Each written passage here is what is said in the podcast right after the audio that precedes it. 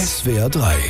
Voll die Kultur. Ja, wir krümeln euch wieder ein wenig Kultur auf den Frühstückstisch. Und es äh, geht um das Thema Kröte. Das hast du ja eben schon verraten. Du Ja. hast gesehen, wie Menschen Krötenzäune aufstellen am Straßenrand. Dazu hat uns Monja geschrieben zum Thema Krötenzaun eine kleine Frage. Warum nennen wir äh, so einen Krötenzaun denn nicht Froschhaltefolie? Nicht schlecht. Nee, nicht Eine schlecht. Froschhaltefolie. Aber in diesem Fall sind es ja eben keine Frösche, sondern Kröten. Richtig.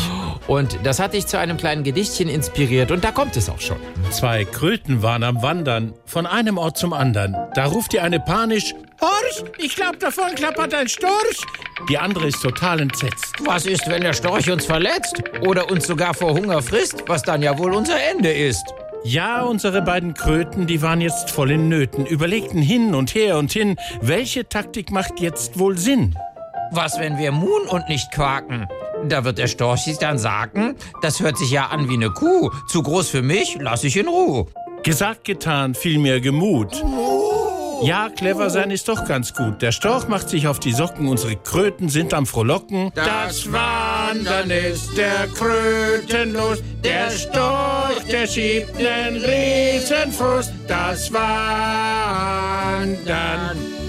Gut gelaunt gelangten sie an einen Weiher und dort, ja dort, da fraß sie dann ein Reiher. Darum bleibt achtsam auf all euren Wegen. Dies Verhalten möchte ich euch nahelegen. SWR 3.